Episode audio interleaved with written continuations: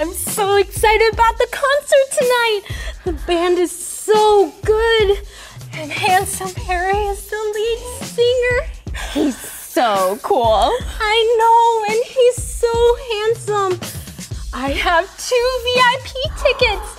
I'm so excited. That sounds so great.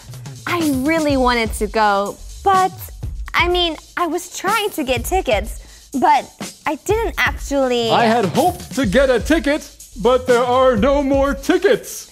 I had hoped to get tickets, but there are no more tickets. Yes, yes, that is a super sentence. I am super sentence man, and the super sentence is somebody had verb to something else. Like this I had hoped to get a ticket. That's right, but there are no more tickets. I'm so sad. Wait a minute.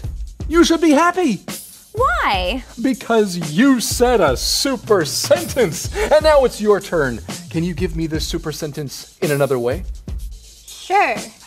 I had planned to see a movie, but I have too much homework. Ah, I had planned to see a movie, but I have too much homework. Super! Now, what super sentence should you say to your friend?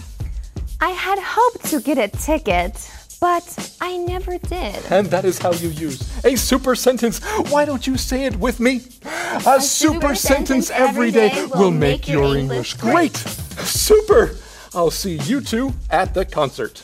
You're going to? Well, of course I'm going. Handsome Harry is my cousin. See you later. I wish I could go too. You can go. I have two tickets, remember? One of them is for you. Really? You're awesome.